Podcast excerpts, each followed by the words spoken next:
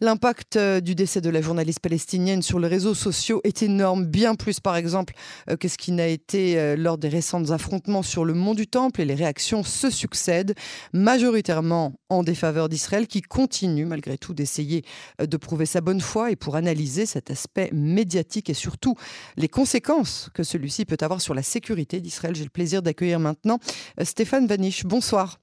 Bonsoir. Et merci d'avoir accepté euh, d'être euh, l'invité de cette édition. Vous êtes professeur de communication politique et publique associé à l'Université de Paris-Est-Créteil, membre du laboratoire ADAR euh, à l'Université de Tel Aviv et vous dirigez également l'Institut de sondage et d'études SCP Communication.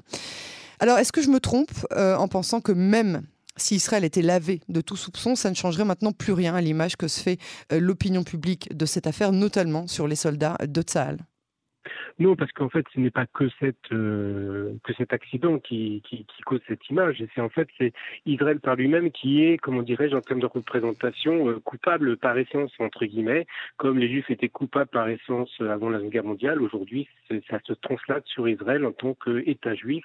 Et donc, euh, aussitôt qu'il se passe un événement quelconque, automatiquement, il y a culpabilité Israël. C'est un très bel exemple auquel on assiste aujourd'hui, parce qu'il n'y a pas d'intentionnalité de tuer de toute manière, ça du côté palestinien-israélien, on ne sait pas encore qui a, tué par inadvertance euh, cette journaliste, mais personne euh, n'accuse par exemple euh, l'idée qu'il y a une intentionnalité de l'État d'Israël ou de l'autorité palestinienne de, de tuer cette journaliste. Donc on voit bien qu'il y a un défoulement contre Israël parce que il y a une espèce de une culpabilité latente à longueur de temps et surtout qu'il y a un événement qui pourrait prouver de près ou de loin cette culpabilité d'un seul coup, y compris surtout dans les médias sociaux, on est comment dirais-je dans une espèce de défoulement collectif de, de, la haine d'Israël entre guillemets n'a pas de logique et qui n'a pas, comment dirais-je, de, euh, d'objectivité.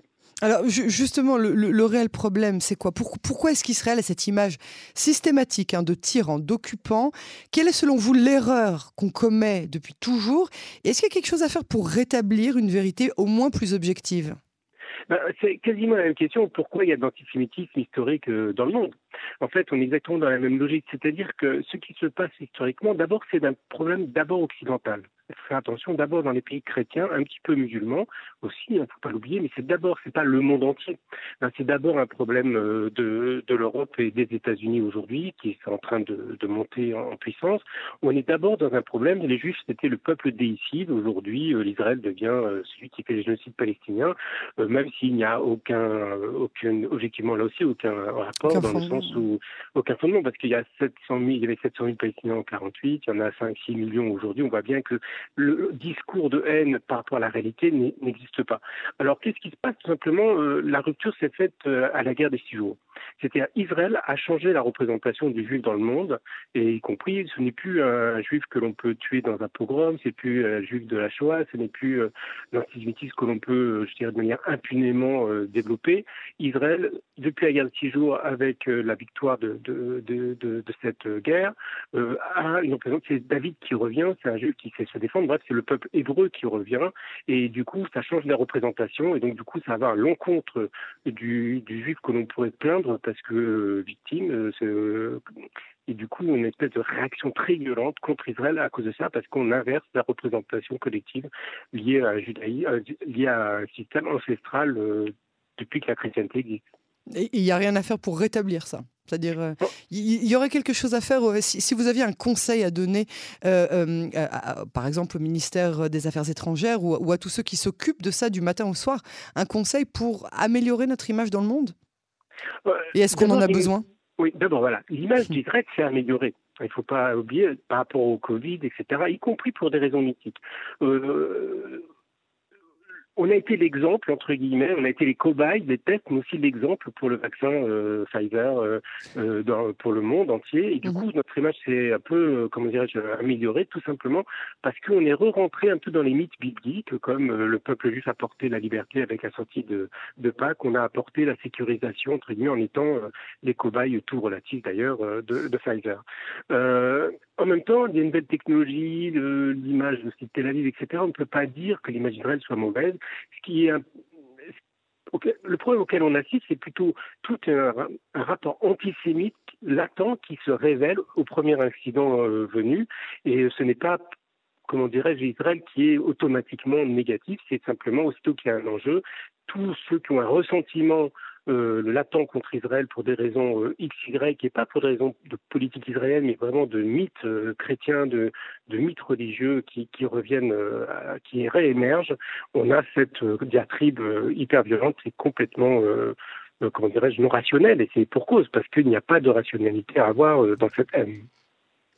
Alors, euh, le simple refus catégorique des Palestiniens de se plier à une enquête conjointe avec Israël, est-ce que ça, ça ne suffit pas pour les discréditer eux et pour au contraire raffermir euh, justement euh, cette image d'Israël Dans cette affaire en tout cas?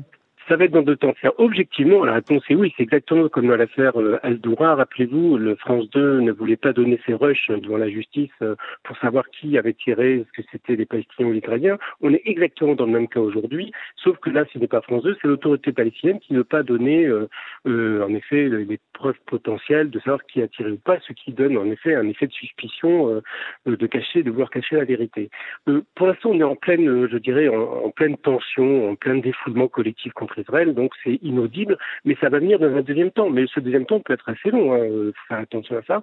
Mais c'est évident que dans un deuxième temps, l'état de droit, et c'est ça qui sauve Israël, c'est l'état de droit, l'état de droit revient. Ce qui pose un problème, en revanche, c'est euh, que tous ces démocrates, entre guillemets, ces députés français qui sont en train de, de monter au créneau, tous euh, les, les, les, journalistes euh, des pays européens et américains, donc les pays, les journalistes des pays démocratiques, euh, vont critiquer de manière complètement irrationnelle Israël et ils vont se retrouver dans le vide avec l'état de droit derrière et c'est un peu de démocratie pour ces pays-là qui qui va être esquinté une fois de plus et ça et cet antisémitisme, cet antisionisme plutôt euh, qui s'exprime à longueur de temps n'esquinte pas vraiment Israël, esquinte plutôt les démocraties européennes. Alors à ses obsèques, hein, Shirin Abou Akleh, le chef euh, de l'autorité palestinienne Abou Mazen, a jeté la responsabilité sur Israël, a réaffirmé que, Ramallah ne collaborerait pas avec Jérusalem, et ce alors que le dialogue semblait euh, se réinstaurer doucement mais sûrement. À quel point est-ce que cet événement va rouvrir un fossé qui était déjà béant, et quel est surtout le danger euh, d'une telle campagne de propagande? Le danger d'une campagne de propagande, elle est pas énorme en fait parce que euh, je dirais que le, la parole de l'autorité palestinienne est discréditée. C'est-à-dire que le problème auquel est confronté Israël, c'est qu'on a en face de nous un partenaire qui est à bout de souffle complètement aussi au niveau institutionnel qu'au niveau politique parce que Abou Mazen est maintenant très âgé et tout le monde attend la suite en fait et c'est pour ça qu'on a une tension aujourd'hui en Israël avec le Hamas parce que euh, chaque groupe euh, Y essaie de créer des événements contre Israël pour la rue arabe, pour comment dirais-je essayer d'être populaire dans la rue arabe. Ce n'est pas évident qu'il y arrive d'ailleurs par ailleurs. Hein, il faut faire attention à ça. bref, c'est quasiment un réflexe automatique en, en, dans la politique arabe euh, palestinienne euh, depuis 1948 euh, à peu près.